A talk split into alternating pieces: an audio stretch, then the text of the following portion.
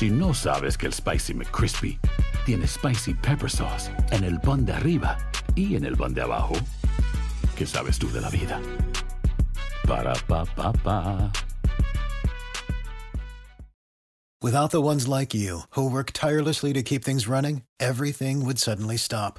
Hospitals, factories, schools, and power plants, they all depend on you. No matter the weather, emergency, or time of day, you're the ones who get it done. At Granger, we're here for you with professional grade industrial supplies. Count on real time product availability and fast delivery. Call clickgranger.com or just stop by. Granger for the ones who get it done. Dicen que traigo la suerte a todo el que está a mi lado. Y esa es mi mala fortuna. Basada en el clásico de Juan Rulfo, llega Univisión, El Gallo de Oro. Supongamos que la caponera puede inclinar la suerte a quien ella quiera. ¿Estás tardando en conquistarla? Con Lucero, José Ron y Plutarco Asa. Este gallo está cambiando la vida. En una historia legendaria de amor y azar. No trates de cambiarme, no lo vas a lograr. El Gallo de Oro, gran estreno miércoles 8 de mayo a las 9 por Univisión.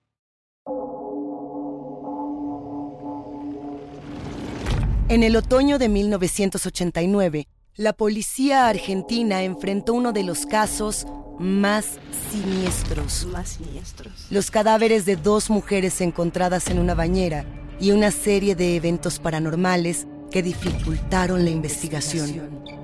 Durante los próximos días descubriremos el caso de las dos primas en la primera temporada de Crímenes Paranormales, aquí en Enigma sin resolver.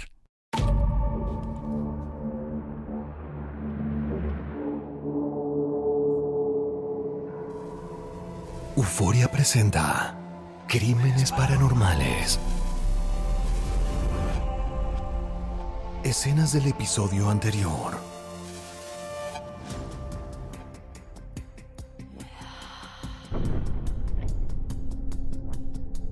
¿Qué hace, Ruiz? Apareció Barrio Canal y está con Casal en este momento. ¿Andrés Barrio Canal? Sí, trajo una punta bastante concreta. ¿Tiene algún indicio? No, Turco. Tiene la respuesta. Apenas me enteré por los medios, el caso me llamó la atención. A partir de eso comencé a interiorizarme un poco más hasta que llegué a la clave. Usted sugiere entonces que las primas las mordió un ofidio. Digo que murieron con su veneno. Doctor, ¿cómo está? Y mire, Lyons, la verdad que no muy bien. Estoy esperando los resultados desde la tarde. ¿Qué está pasando? La, la situación se complicó más de lo que pensaba. Si no... no pudimos evaluar nada. ¿Cómo nada? No, no entiendo. ¿Ni el monóxido ni el veneno? No. No, doctor. Nada de nada. Doctor Lyons, ¿me puede decir, por favor, qué es lo que está pasando? Desaparecieron los corazones. Crímenes Paranormales. Donde la razón encuentra sus límites. Temporada 1. El misterio de las primas. Una serie original de Euforia Podcast, narrada por Saúl Lizazo.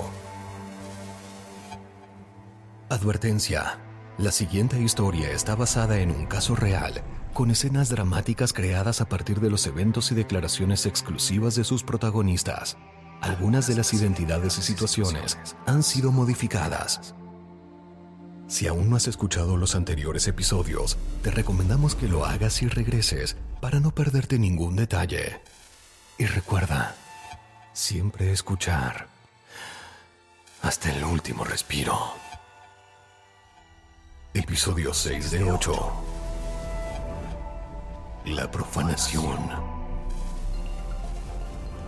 Como habíamos adelantado, está con nosotros un invitado muy especial, con una novedad que promete dar un giro en el macabro caso de las primas. Bienvenido, doctor Barrio Canal, y muchas gracias por venir. Gracias a ustedes por la invitación. Cuéntenos, ¿cómo fue que llegó a la conclusión del veneno de la mamba negra? Para poder poner al oyente en situación, primero quisiera presentar mis consideraciones como médico. Por supuesto, ¿cuáles son? Tal como indica el protocolo de medicina forense, toda muerte violenta responde a una de tres causas. Homicidio, suicidio o accidente. ¿Y para usted? ¿Cuál de las tres cree que fue? Despacio, despacio. Un nuevo día se inicia en la investigación de las primas y la escalofriante teoría de la mamba negra se expande a través de los medios de comunicación como una mancha de tinta oscura. Lo que casi todos ignoran es que en la historia de las primas se está escribiendo un nuevo folio y mucho más perturbador. Han desaparecido sus corazones. ¿Doctor viene con nosotros? No, voy en mi auto. Nos encontramos directamente ayer.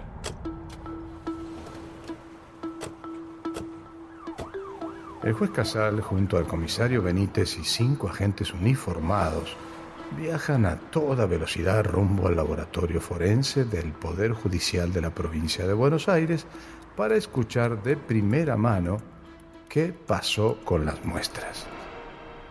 Al llegar al lugar en la entrada del edificio, Casal y Benítez son recibidos por el doctor Pedro Lages, el forense responsable de la segunda necropsia.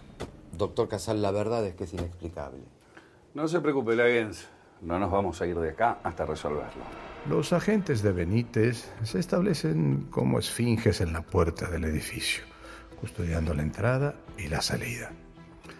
Mientras que el juez Casal, junto al comisario, escoltan al doctor Lagens hasta una de las salas de análisis químicos. Allí se encuentran con su colega, la doctora bioquímica Graciano. La doctora Graciano trabaja conmigo en la pericia de las primas. ¿Qué tal? Un gusto. Doctor Casal, el señor es el comisario Benítez. ¿Qué tal? Buen día. ¿Dónde están las muestras? Dirigiéndose a una de las mesadas del laboratorio, el doctor Lagens levanta una manta quirúrgica, liberando una nube hedionda que se expande por el lugar. Casal y Benítez observan atónitos un caótico montón de frascos y bolsas de polietileno. ¿Así se las entregaron? No, yo las acomodé un poco. Estaban peor. Casal analiza en detalle las muestras. Los frascos sin tapas contienen confusos trozos de carne y sus etiquetas con la tinta corrida no ayudan a identificarlos. Las bolsas sueltas como de basura, apenas atadas con hilos, destilan un espeso líquido rojizo sobre el acero de la mesada. El juez no lo puede creer. Parecen haber sufrido un atentado, un ultraje. ¿Cuándo se dieron cuenta de que faltaban los corazones? Anoche.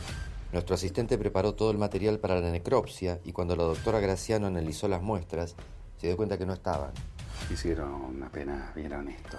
Llamé de inmediato a nuestro asistente para que me diera una explicación, pero me dijo que las había recibido así, como desperdicios. Parece hecho a propósito. Frascos sin tapa, sin etiqueta, sin formol, bolsas atadas con hilos, bolsas dentro de otras bolsas y hasta en un frasco metieron vísceras mezcladas. No puedo entenderlo. Cuando se refiere a que parece que fue hecho a propósito, ¿insinúa que alguien violentó las muestras para sabotear la autopsia? Escuche cómo estaban y piense si esto pudo haber sido un accidente. Frasco número 4, cerrado sin garantía de ley, conteniendo labios y mucosa para constatar lesiones, sin formol. Frasco número 10 sin tapa, sin garantía de ley, conteniendo lengua, tráquea y faringe mezcladas. ¿Continúo? No, está bien. ¿Y los corazones? ¿Qué pasó? Directamente no llegaron. Llamé al forense Flores y por supuesto me dijo que de su morgue salió todo, sellado, rotulado y con formol, incluso los corazones.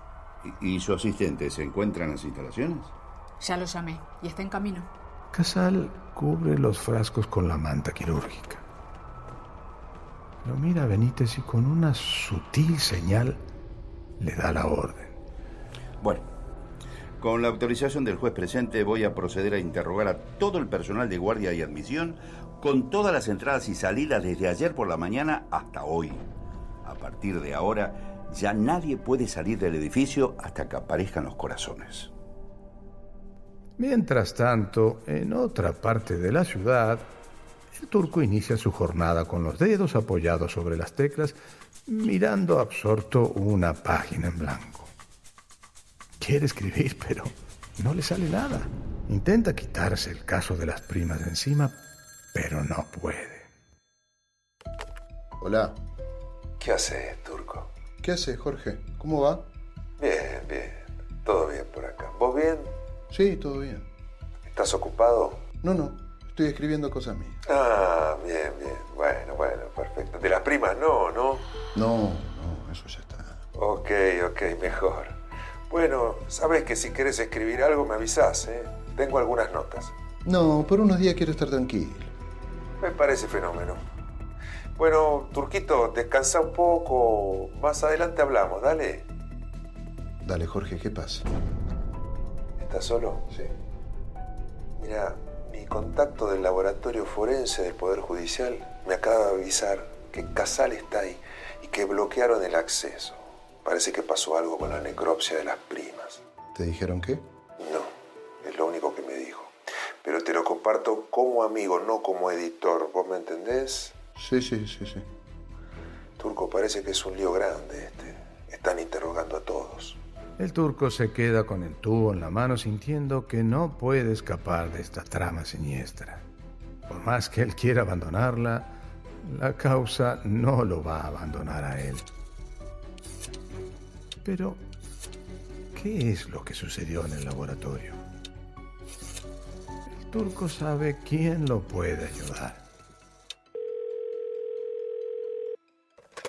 Tribunales, buenos días. Ruiz, soy el turco. ¿En qué lo puedo ayudar, señora? Eh, ¿Me vas a buscar el sello, puede ser? Gracias.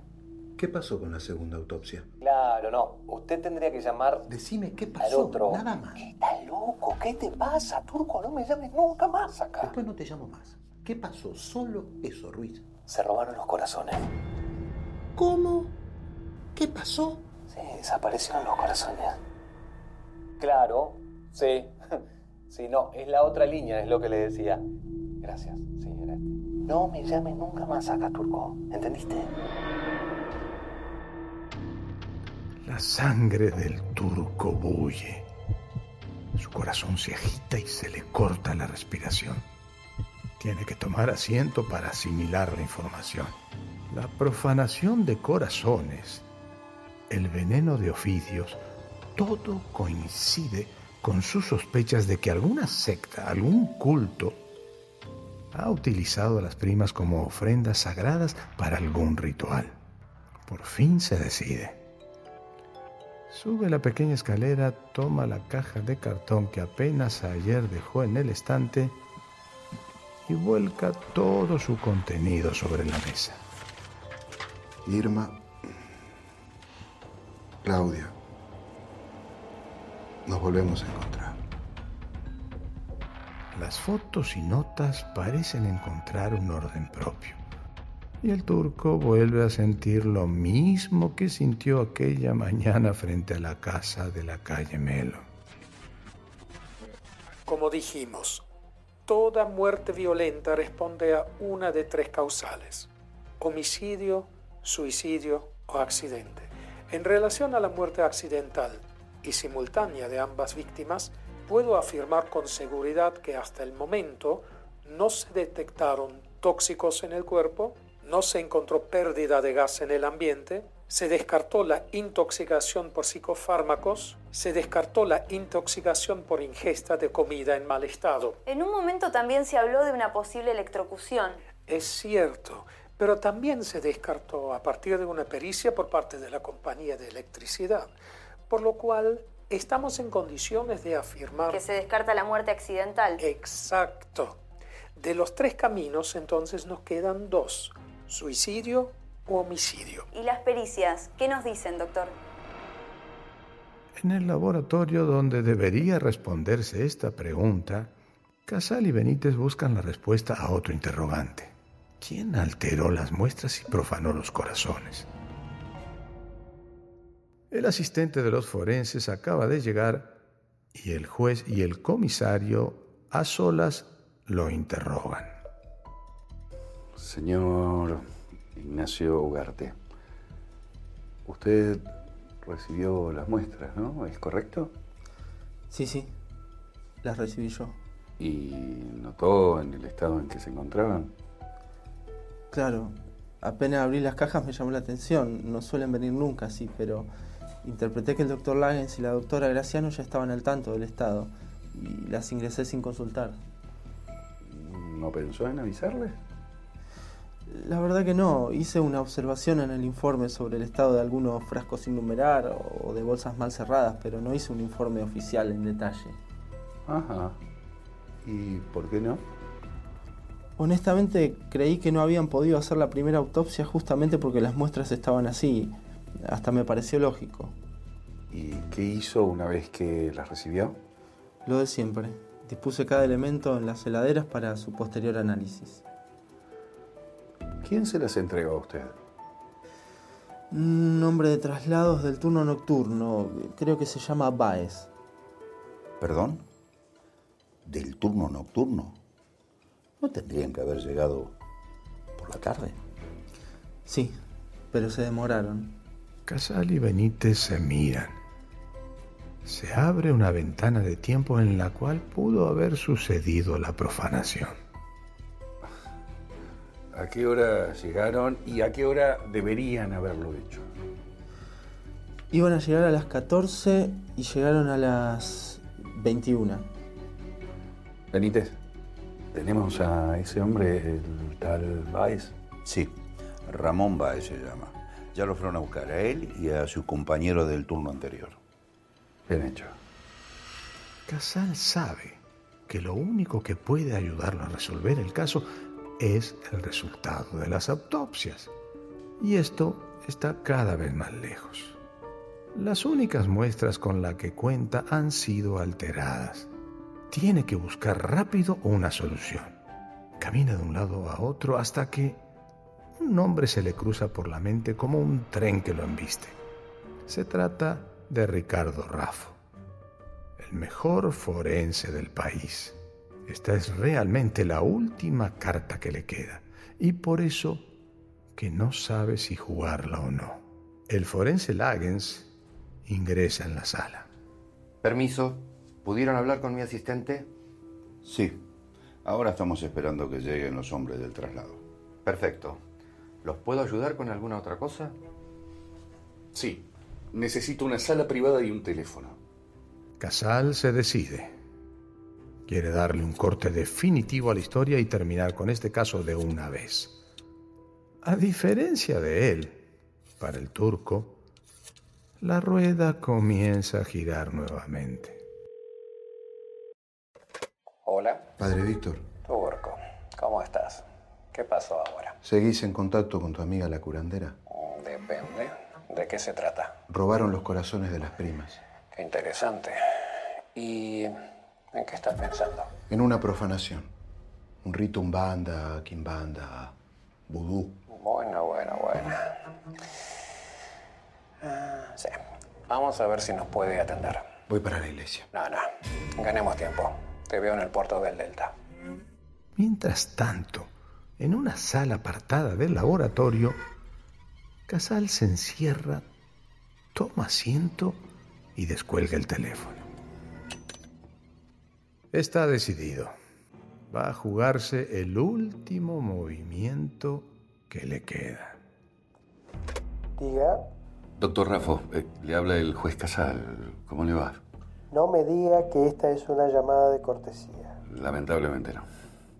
Me encuentro en un aprieto con el tema de las pericias forenses del caso que usted obviamente ya conoce. Estoy al tanto. Necesitamos a alguien con toda su experiencia para resolver este asunto. ¿Hay algo en especial en que pueda ayudarlo? Mire, podría enviarle las muestras que se extrajeron en la primera autopsia para ver si logra hallar algo que nos guíe. No sé, algún signo de intoxicación por monóxido de carbono o veneno de ofidio. Sí, sí. Algo leí sobre la hipótesis de Barrio Canal. ¿Con qué elementos cuenta? Además de las muestras que le prevengo que están en pésimo estado, podría enviarle un informe detallado que realizaron acá en el laboratorio de Lagens. Me haría un gran honor si pudiera dedicarle un tiempo al caso. Por lo pronto le pido que me envíe ese informe y veré qué puedo hacer. Gracias, doctor. Gracias.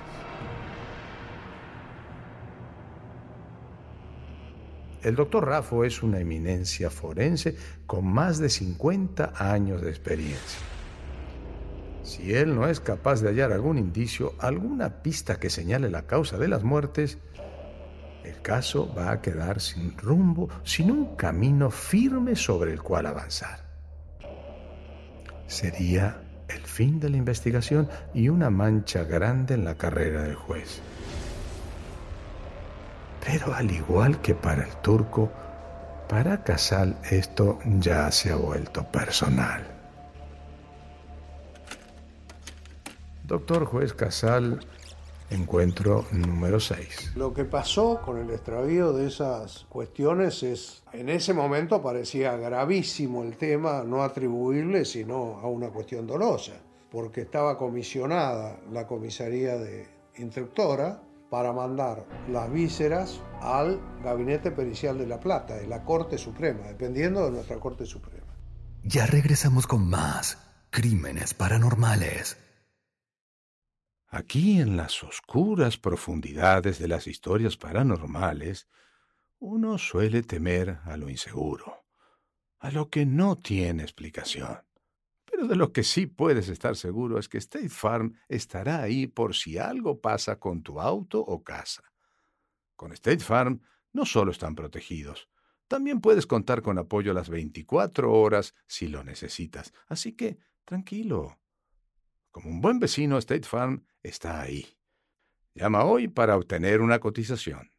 Boost Mobile tiene una gran oferta para que aproveches tu reembolso de impuestos al máximo y te mantengas conectado. Al cambiarte a Boost, recibe un 50% de descuento en tu primer mes de datos ilimitados. O, con un plan ilimitado de 40 dólares, llévate un Samsung Galaxy A15 5G por $39.99. Obtén los mejores teléfonos en las redes 5G más grandes del país. Con Boost Mobile, cambiarse es fácil. Solo visita boostmobile.com. Boost Mobile, sin miedo al éxito. Para clientes nuevos y solamente en línea, requiere AroPay. 50% de descuento en el primer mes requiere un plan de 25 dólares al mes. Aplican otras restricciones. Visita boostmobile.com para detalles.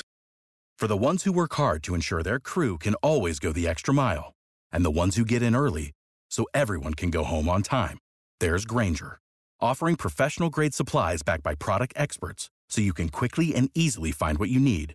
Plus, you can count on access to a committed team ready to go the extra mile for you. Call, clickgranger.com, or just stop by. Granger, for the ones who get it done.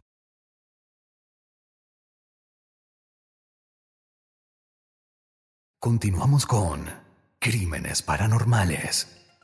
Continuamos con el doctor Barrio Canal, que nos contaba que de los tres caminos posibles nos quedan dos, suicidio u homicidio.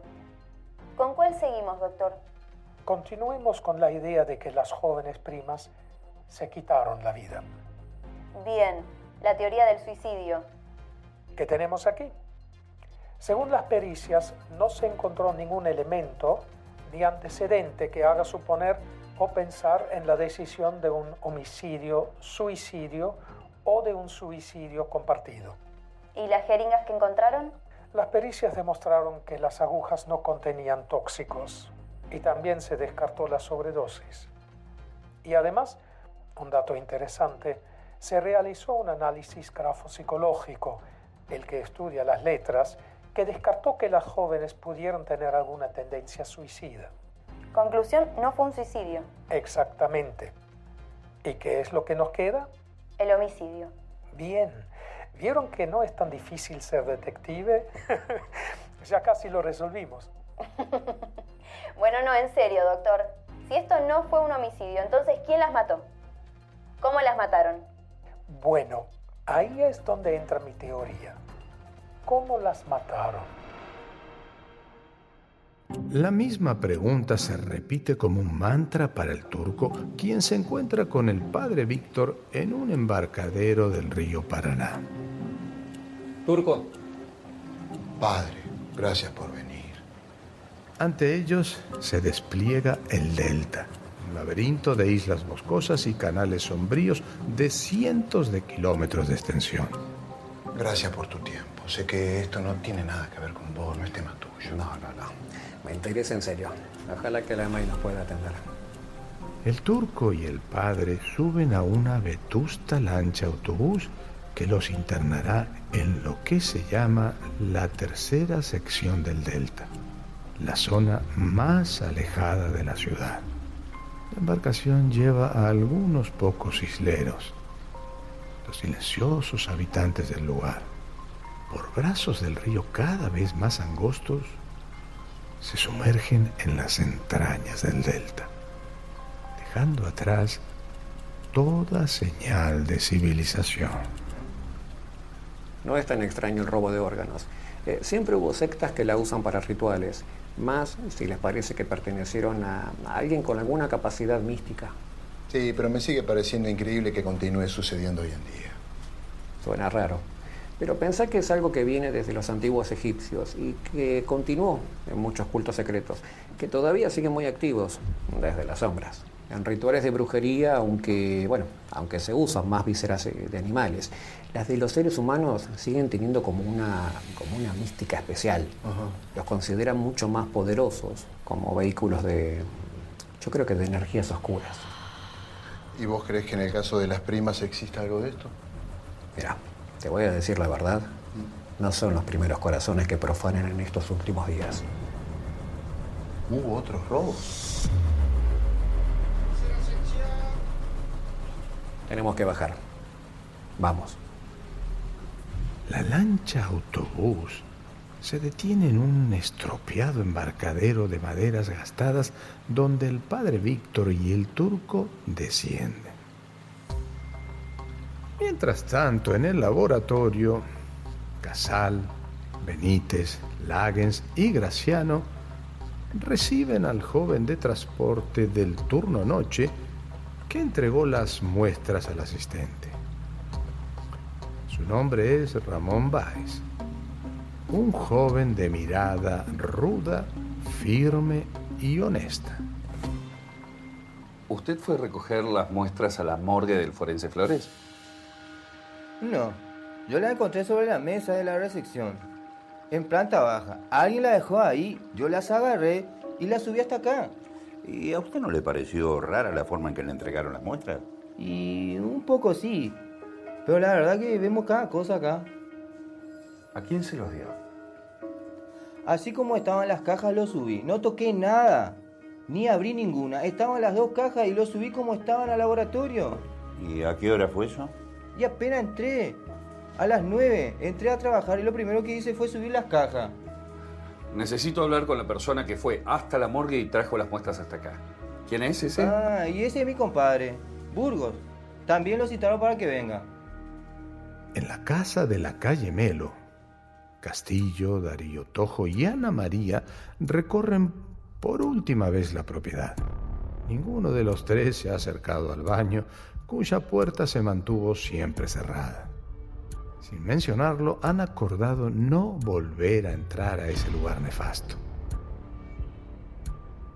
Cierran las ventanas, las llaves maestras del gas, agua y electricidad y salen. El departamento queda a oscuras, en silencio. Un monumento a la ausencia.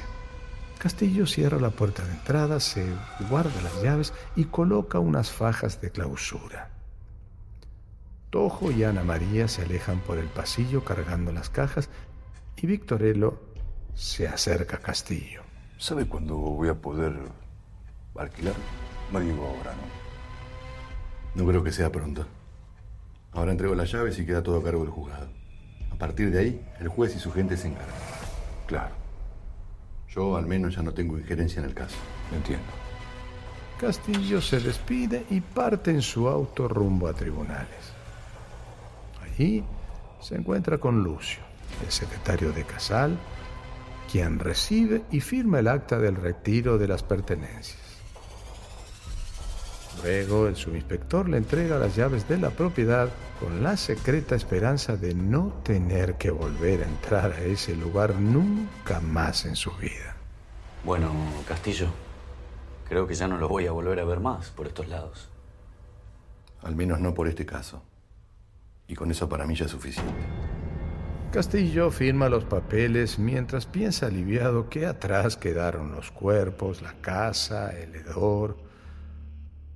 Y así como algunos se alejan del caso, Otros buscan llegar aún más profundo. El padre Víctor y el turco caminan por un angosto sendero. Atraviesan un cañaveral hasta llegar a una humilde casa de madera elevada sobre pilotes para esquivar las crecidas del río. ¡May! ¡May! Una mujer joven se asoma por una ventana a través del mosquitero. Desde la penumbra de la casa mira desconfiada. No parece reconocer al padre Víctor. Soy amigo de la May. La mujer desaparece de la ventana y luego de unos instantes sale de la casa y se para en el primer escalón de la escalera manteniendo prudente distancia. ¿Qué necesitan? Venimos a ver a May para hacer una consulta. May está descansando. ¿Podría verla solo unos minutos? Venimos de lejos. La joven toma una jarra de agua, baja en silencio las escaleras y con un gesto les indica que la sigan. Los tres rodean la casa y se internan en la isla por un sendero aún más tupido que el que debieron atravesar para llegar. Finalmente alcanzan un claro en el bosque, rodeado de árboles y cañas donde encuentran una pérgola de madera repleta de imágenes paganas, inciensos ardiendo, ofrendas, plumas, y en el centro, acostada sobre la tierra, una anciana cubierta de telas blancas y flores, rodeada de velas, parece dormir serenamente. A su lado, una mujer vestida de blanco ora a media voz. Salve Pae Ogún. Las siete espadas serían del mato. Era de Tonkasaru. La joven se acerca a la pérgola y reemplaza una jarra de agua vacía por la llena que trajo. El turco sabe que ese espacio es un terreiro, el lugar donde realizan las ceremonias los adeptos al Umbanda. Pero no sabe qué es lo que está pasando. La joven vuelve con ellos. ¿Qué le pasa a la May? Vengan, síganme. Mi mamá dice que pudo haber recibido una orilla. ¿Y tu mamá es? La hija de May. Yo soy el padre Víctor, muy amigo de tu abuela. Milena, un gusto. Él es el turco. Hola, un gusto. ¿Qué tal? May no los va a poder atender, pero si vinieron hasta acá, por lo menos tomen su café. En la cocina de la precaria casa, con vistas a la vegetación que parece engullírsela, la joven prepara café para los tres. El turco estudia curioso a la joven. Su juventud pareciera esconder un conocimiento ancestral. Por su parte, el padre Víctor juega con un gato negro de lúcidos ojos amarillos que se le enrosca entre las piernas buscando su atención. Y tu mamá cree que la May recibió a un orillá, por eso está así. Sí, son varios que creen lo mismo. Tuvieron un encuentro muy fuerte.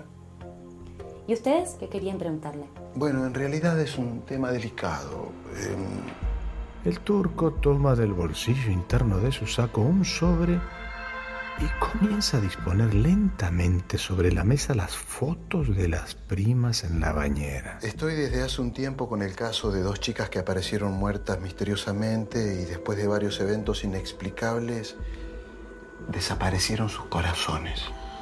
La joven Milena escucha atentamente mientras mira las fotos y su gesto agradable se transforma en una mirada inquisidora y penetrante. De pronto, la sensación de estar invadiendo un espacio ajeno y sagrado comienza a flotar en el aire. Hasta el gato se aleja del padre Víctor y toma posición detrás de la joven. Milena mira las fotos por encima sin tocarlas. Tu abuela conoce a todos los brujos negros y a sacerdotes de Umbanda, Kimbanda y Vudú. ¿Puedes saber algo? El gato salta del piso a la mesa y de la mesa a los brazos de Milena, tirando en su salto las fotos. Milena abraza al felino y sale de la casa y a través del mosquitero responde. Espéreme acá. Está bien, esperamos. La joven Milena deja el gato en la escalera junto a su plato de comida. Y ella se pierde en el camino que la interna al corazón de la isla. El turco y el padre Víctor recogen las fotos que se le cayeron al suelo. Me parece que no le gustó mucho la pregunta. Vamos, Víctor. No, no, esperemos. Seguro. Esperemos. Mientras tanto, en el laboratorio, el comisario Benítez camina a paso apresurado, llevando del brazo al joven que transportó las muestras desde la morgue hasta allí. Ingresan al despacho, donde los aguarda Casal junto a Ramón, que es el hombre que subió las cajas. Doctor, este es el famoso Burgos, Orlando Burgos, su compadre. Tiene algo para contarnos, ¿no es así? Bien, eh, tome asiento, por favor, Burgos. Bueno, cuénteme, ¿qué pasó con las muestras? Fue horrible. Sí, ¿qué pasó? Burgos lo mira a su compadre y le habla de forma compulsiva en guaraní, su idioma natal indígena. Un mi, oye, maldecía después. ¿Eh? ¿Qué dice? Eh, no es soñar de puto todo. Hacemos agüina. Un mi con la soña maldecía después. ¿Qué, qué están diciendo? ¿De qué hablan? Hacemos agüina. ¡Baez! Burgos, ¿qué están diciendo? Que los corazones estaban malditos. Señor Baez, cállese. Burgos, a usted le pregunto. ¿Qué pasó con los corazones? Tenían mala energía. De que lo fui a buscar hasta que los traje. Tuve todo tipo de problemas. Se me detuvo el motor varias veces, pinché un No, neumático. no, no, no, no, no, no, no, no, no, no, no, no, no. No me importa lo que le pasó a usted. Yo quiero saber dónde están los corazones. Cuando llegué aquí, bajé la camioneta para levantar la barrera. Y en ese momento, dos perros callejeros se metieron en la camioneta y empezaron a comer todas las muestras. Ahí fui corriendo a sacarlos, pero ya se habían comido algunas cosas. ¿Pero qué está diciendo? Lo que usted dice es ridículo, señor. ¿Unos perros se comieron los corazones? ¿Eso me dice? Sí, y estropearon todo el resto de las muestras. Todas. Casal exasperado se toma la cabeza, está por explotar. Pero se contiene. Benítez a su lado intenta intimidar a los jóvenes para llegar a la verdad. Saben que pueden ir presos por falso testimonio, ¿verdad? Se lo juro, se lo comieron unos perros. Ah, eh, eh, galeteo. Nosotros le estamos diciendo la verdad. Ustedes no quieren creernos nomás. ¿eh? Queremos ir a casa y, y solucionar este problema. En ese momento ingresa Lagens con evidente gesto de urgencia y preocupación. Doctor, tiene una llamada en mi oficina. Es Rafo. Buenas tardes, doctor Raffo. ¿Qué tal, Casal? ¿Qué novedades tenemos? No son buenas. Estuvimos analizando junto a mi equipo el informe del doctor Lagens y de la doctora Graciano y en conclusión vamos a necesitar algo más concreto. ¿Eso qué significa? Que sin los cuerpos yo no puedo hacer nada. Voy a necesitar que los exhumen. Ya regresamos con más crímenes paranormales. Aquí en las oscuras profundidades de las historias paranormales, uno suele temer a lo inseguro, a lo que no tiene explicación. Pero de lo que sí puedes estar seguro es que State Farm estará ahí por si algo pasa con tu auto o casa. Con State Farm no solo están protegidos, también puedes contar con apoyo las 24 horas si lo necesitas. Así que, tranquilo. Como un buen vecino, State Farm está ahí. Llama hoy para obtener una cotización. For the ones who work hard to ensure their crew can always go the extra mile, and the ones who get in early so everyone can go home on time, there's Granger, offering professional grade supplies backed by product experts so you can quickly and easily find what you need. Plus, you can count on access to a committed team ready to go the extra mile for you. Call, clickgranger.com, or just stop by. Granger, for the ones who get it done.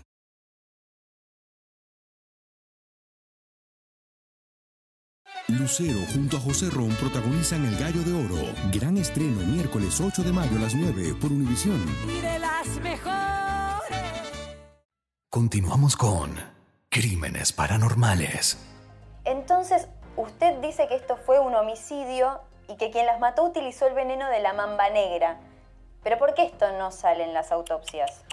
La corrijo. no salió en la pericia de las jeringas, pero todavía queda saber qué va a decir la segunda autopsia que se está llevando a cabo en este momento. ¿Y usted qué cree? ¿Que, que puede haberse tratado de algún ritual pagano o que tenga que ver con magia negra? Eso es tarea del juez.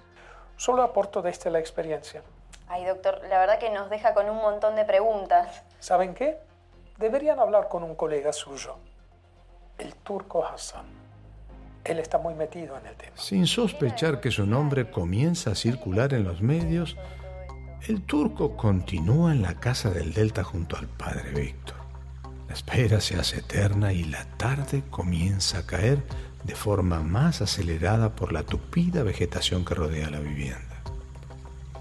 Ambos sienten que algo no anda bien, hasta que de pronto una hilera de hombres y mujeres, todos vestidos de blanco, aparecen caminando por el sendero que llega del centro de la isla y rodean la casa.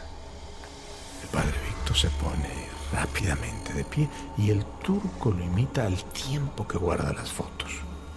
Una de las mujeres, por sus movimientos lentos de avanzada edad, se desprende del grupo y sube lentamente la escalera hacia ellos. La mujer toma al gato entre sus brazos y entra.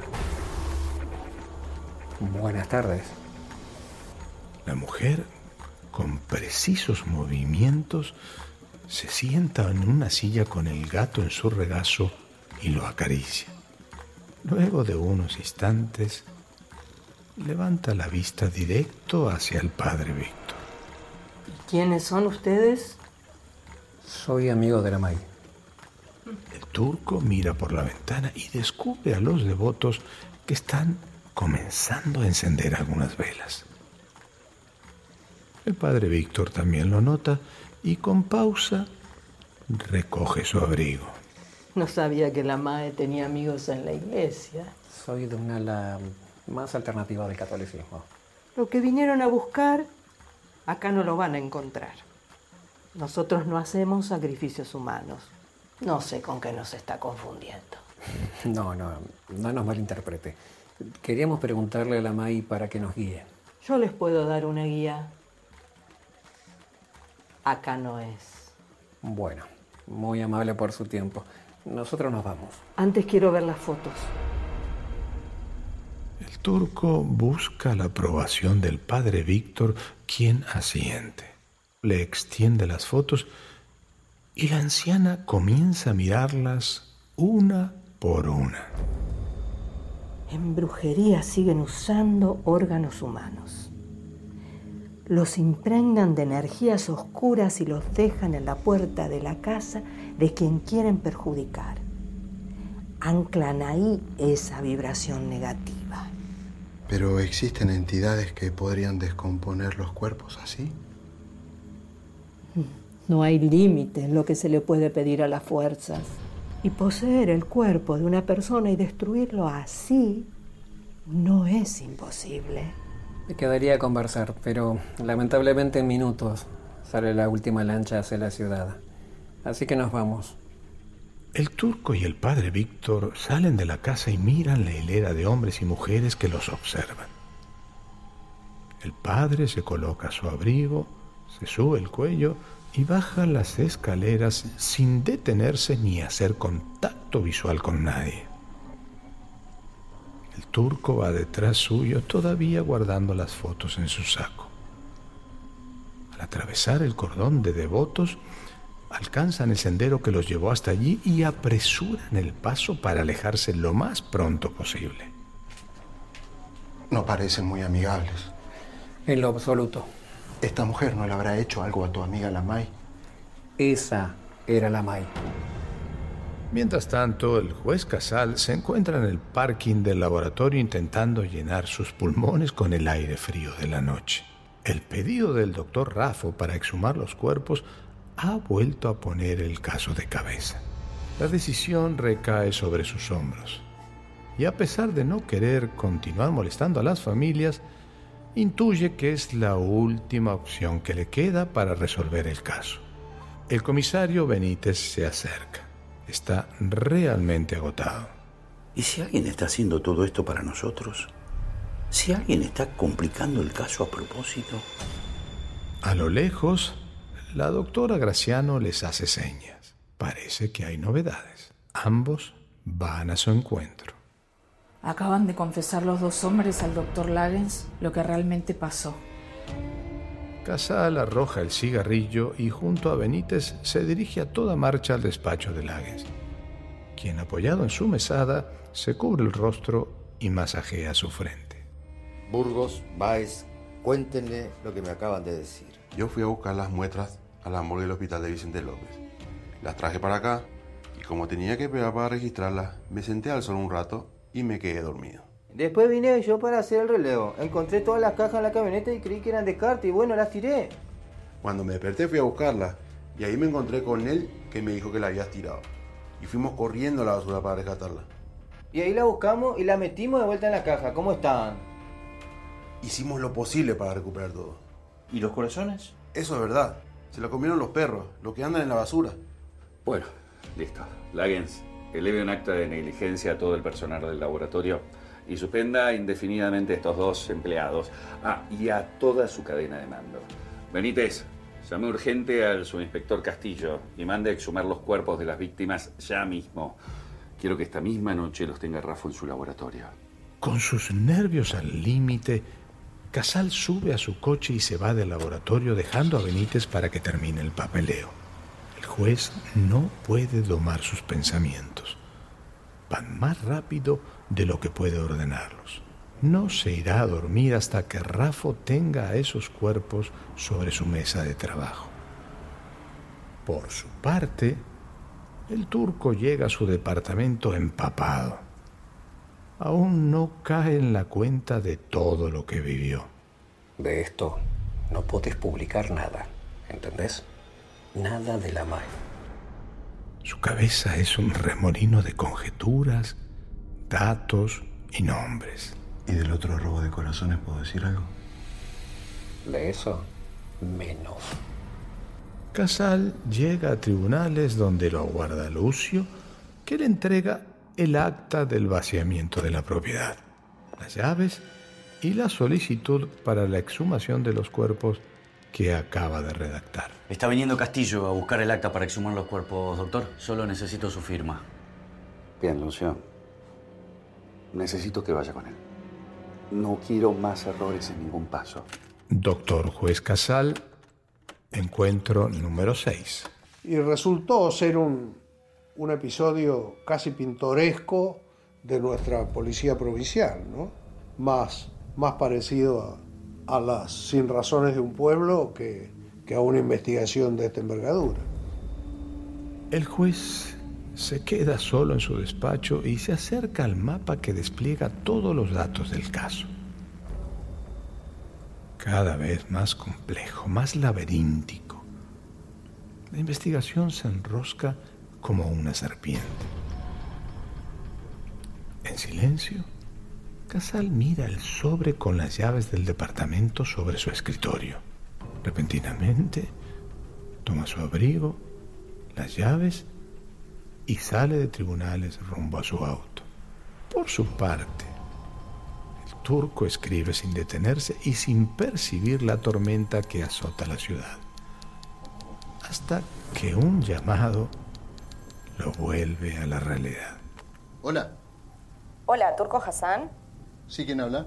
Soy Mariana de Debate Abierto, del programa de radio.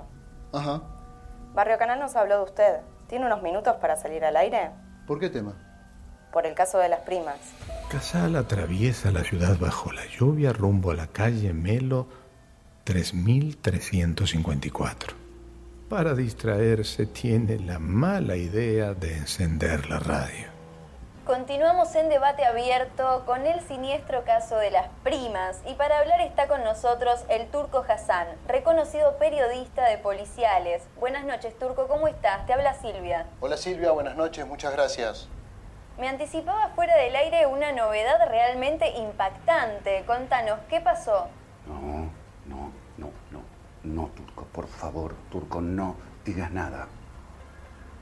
Realmente es una noticia muy fuerte y no es un nuevo giro al caso, sino que es la confirmación definitiva que acá hay personas involucradas muy peligrosas. Ah, hay más personas involucradas. No sabíamos esto. Contanos, por favor.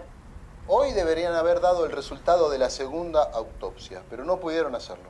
Claro, era hoy la fecha. ¿Qué fue lo que pasó? ¿Por qué no pudieron? Los corazones de las dos víctimas desaparecieron.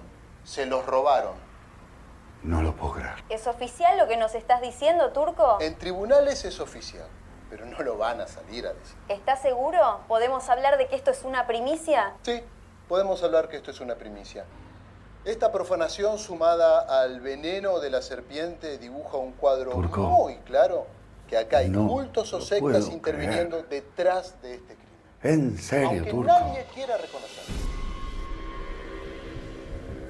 Casal estaciona en la calle Melo al 3400, a metros de donde estacionó aquel primer domingo al mediodía. Toma su paraguas y desciende. Con determinación ingresa por el pasillo y camina hasta la puerta de entrada de la casa. Hace una pausa, busca la llave de ingreso y, tras desgarrar las fajas de clausura, abre la puerta y entra. El juez recorre cautelosamente la cocina vacía, el dormitorio donde solo queda el armazón de la cama y se detiene frente a la puerta cerrada del baño. Titubea, pero sobreponiéndose la abre y lo que ve le aprieta el estómago como un puño. Por Dios, ¿qué es esto?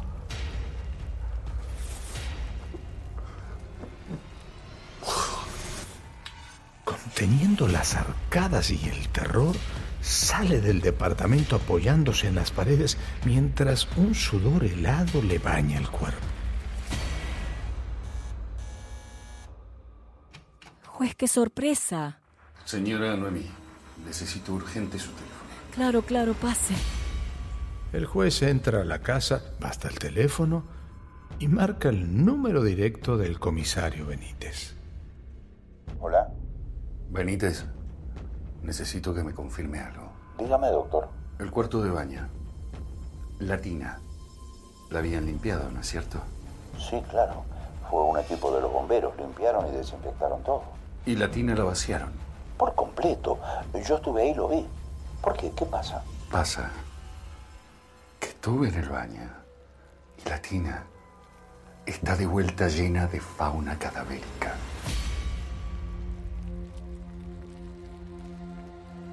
Esto fue Crímenes Paranormales, donde la razón encuentra sus límites. Temporada 1. El misterio de las primas. Narrado por Saúl Lizazo. Escenas del próximo episodio. Estoy hablando en serio. ¿Le parece normal que adulteren las muestras, que desaparezcan los corazones, que aparezca la, la tina llena de nuevo? ¿Le parece normal? No, en absoluto. Pero de ahí a pensar que alguien lo está haciendo para importunarme, no tiene ningún sentido. Nada tiene sentido. No puede ser que no haya nada normal en este maldito caso, juez. Por favor, abra los ojos. Le recomiendo que baje su ansiedad un poco y que procure agilizar el traslado de las muestras hasta la morgue, señor comisario. A vos te quería ver. ¿Qué estás haciendo acá? Dice nada, ¿qué pasa? Pasa que empiezo a preguntarme si vos no estás detrás de todo esto. ¿Qué está diciendo, juez? ¿Sabés que podés ir preso por quebrantar el secreto del sumario? Ey, ey, ey, ey, no sé de qué está hablando. Hola, Doctor Casal, soy el doctor Rafo. doctor, dígame. Disculpe la hora. Por favor, hizo bien. Como siempre digo, los cadáveres hablan. Crímenes Paranormales. Elaborado por plataforma Sound Stories. Producción original para Euforia Podcast. Presentado por Euforia.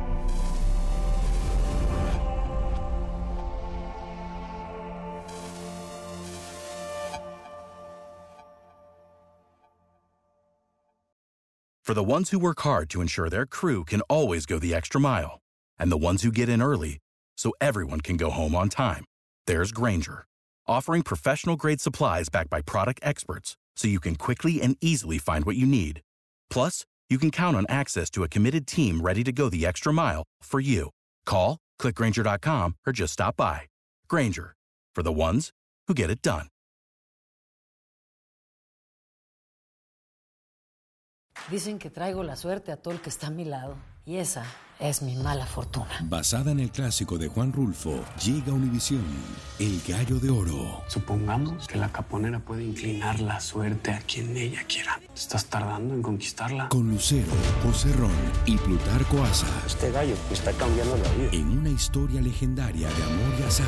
No trates de cambiarme, no lo vas a lograr. El Gallo de Oro, gran estreno miércoles 8 de mayo a las 9 por Univisión.